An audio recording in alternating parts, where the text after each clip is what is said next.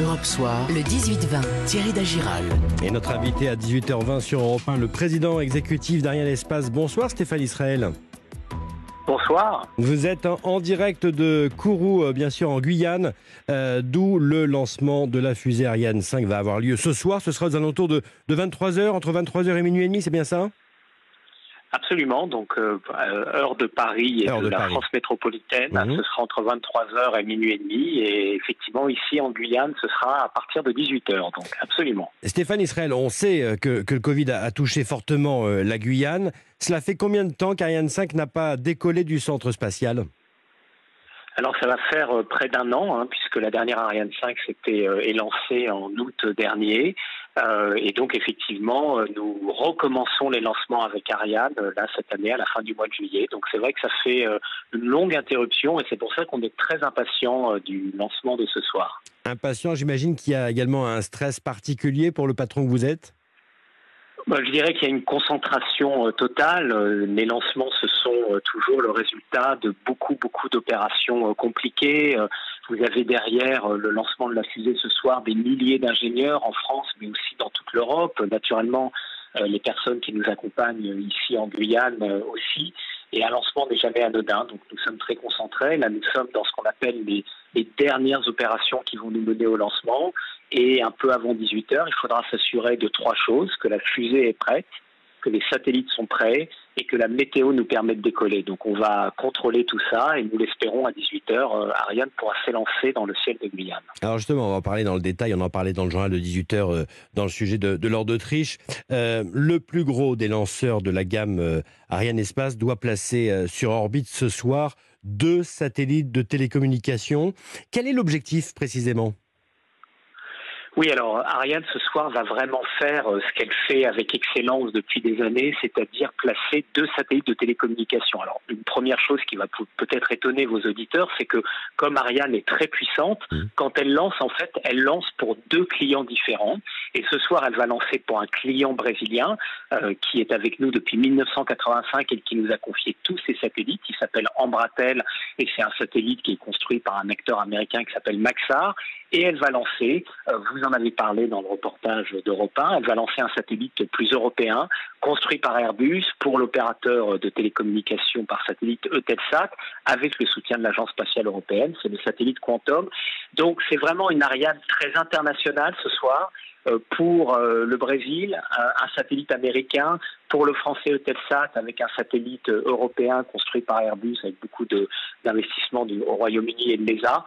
Et ce sont deux satellites de télécommunication qui serviront donc aussi à faire de la connectivité. nos satellites servent beaucoup à diffuser des chaînes de télévision, mais de mmh. plus en plus à donner à tous et dans toute situation une connectivité à Internet. Alors il faut bien expliquer qu'il y a une vraie prouesse derrière tout ça, c'est que ce fameux satellite français Eutelsat euh, Quantum euh, va être placé en orbite à environ 35 000 km au-dessus de la Terre, c'est bien ça, et il pourra être entièrement reconfiguré du sol, et cela en quelques minutes. Oui, c'est effectivement un satellite euh, particulièrement intelligent et versatile. Et effectivement, pour la première fois, un satellite pourra être reconfiguré pendant son opération, donc du sol, euh, grâce effectivement à un certain nombre d'innovations. Il a euh, ce qu'on appelle une antenne active, il a ce qu'on appelle un logiciel paramétrable, et donc du sol, vous allez pouvoir changer à la fois la nature et la destination de la mission. Donc si euh, à un moment donné on a besoin de parce que sur une zone géographique il y a une crise une catastrophe naturelle, une, crise particulière. Et si on a besoin d'avoir accès à des télécommunications sur ce théâtre d'opération, on va pouvoir, depuis le sol, changer la mission du satellite. Et effectivement, Quantum est un satellite particulièrement innovant et pour la première fois, on pourra, euh, depuis le sol, changer sa mission. Et à l'avenir, les satellites seront toujours plus agiles et Quantum euh, ouvre la voie, effectivement. Stéphane Israël, euh, la fusée Ariane 5 a déjà volé 110 euh, fois au cours de sa carrière, démarrée en 1996. Ariane 6 est en préparation. La fusée européenne doit euh, effectuer son premier vol d'ici la fin du premier semestre 2022. Vous êtes confiant? Tout est, tout est bon pour le moment?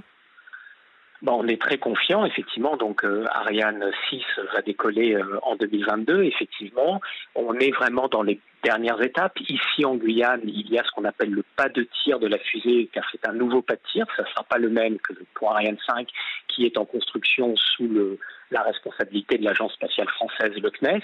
En métropole, nous faisons euh, ce qu'on appelle des étages de la fusée. Quand vous assemblez ces étages, ça va faire une fusée. Ouais. À la fin de l'été, il va y avoir en Allemagne le test de ce qu'on appelle l'étage supérieur de la fusée. On va faire ce qu'on appelle un essai à feu. Et un peu plus tard, en Guyane, il va y avoir la rencontre de la fusée et du pas de tir. Ça s'appelle dans notre jargon les essais combinés. Donc on voit bien ce que ça veut dire. Donc on va répéter à travers cette rencontre de la fusée du pas de tir une campagne. Et après, il y aura donc le tir inaugural d'Ariane 6. Là, on est vraiment dans euh, la dernière ligne droite et je peux vous dire que ça suscite aussi beaucoup d'enthousiasme dans nos équipes. J'imagine que vous avez vu le, rapport de la Cour des comptes. La France et, et, et l'Europe doivent rapidement faire évoluer le lanceur européen Ariane 6 pour qu'il reste compétitif face à la concurrence de l'américain SpaceX notamment. L'un de ses défis sera de faire en sorte que la fusée Ariane 6 devienne réutilisable, tout comme la Falcon 9 de SpaceX. C'est possible ça? Alors, je dirais que la compétitivité d'une fusée, c'est la mmh. somme de plusieurs paramètres. Et il y a un paramètre absolument clé, c'est l'intensité de l'engagement public. Et une très bonne nouvelle qu'on peut évoquer ce soir, parce qu'il y a eu déjà beaucoup d'articles de presse à ce sujet, l'Agence spatiale européenne a décidé de mettre en place pour Ariane 6 un mécanisme qui va nous permettre d'être le plus compétitif possible quand nous sommes sur le marché ouvert.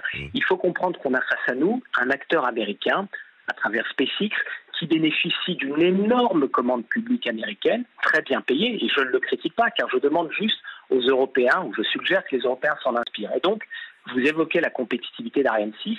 On va, je l'espère, à travers cette décision de l'Agence spatiale européenne, qui devrait, nous l'espérons, bientôt être adoptée, ouais. on aura davantage de moyens d'être compétitif à l'export. Et puis, il y a ce qu'on appelle la feuille de route technologique.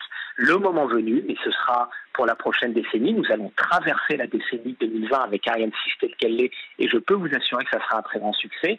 Mais pour la prochaine décennie, nous préparerons des évolutions d'Ariane 6 et si la demande est suffisante, si ces grandes constellations se confirment, nous pourrons aller vers une fusée réutilisable, en effet. Dernier point, comment euh, voyez-vous euh, l'essor récent du tourisme spatial, ces milliardaires euh, comme Jeff Bezos, Richard Branson qui veulent le développer? Et est-ce qu'à terme, Ariane Space pourrait se, se positionner sur ce secteur des vols habités?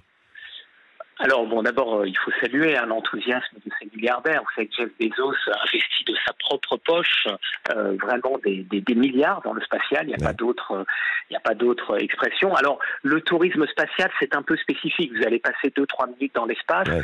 Moi, ce que j'aimerais davantage un jour, c'est qu'on puisse faire ce que j'appelle du vol habité, c'est-à-dire quand Thomas Pesquet s'envole vers la station, il a fait une fois à bord d'un lanceur russe, une autre fois à bord d'un lanceur américain, que nous puissions, nous aussi, apporter notre contribution au vol habité, pas simplement au tourisme spatial où vous allez passer 2-3 minutes hors de l'atmosphère puis revenir, mais envoyer vraiment des astronautes. Euh, tout cela, euh, c'est du, long terme, cela coûte de l'argent, tout n'est pas toujours possible, mais je crois que pour euh, notre, notre communauté, pour, pour la France, pour l'Europe, ça serait absolument euh, merveilleux de pouvoir faire ce vol habité. Imaginez que Thomas Pesquet s'envole un jour depuis la Guyane, je vous assure que vous en parlerez et qu'on aura tous des étoiles dans les yeux. Stéphane Israël, le président exécutif d'Ariane Espace ce soir sur Europe 1. Depuis le pas de tir de, de courant en Guyane, décollage d'Ariane 5 maintenant prévu dans, dans 5 heures. Bon lancement à vous. Merci, merci beaucoup. beaucoup. Merci. Grand merci à vous.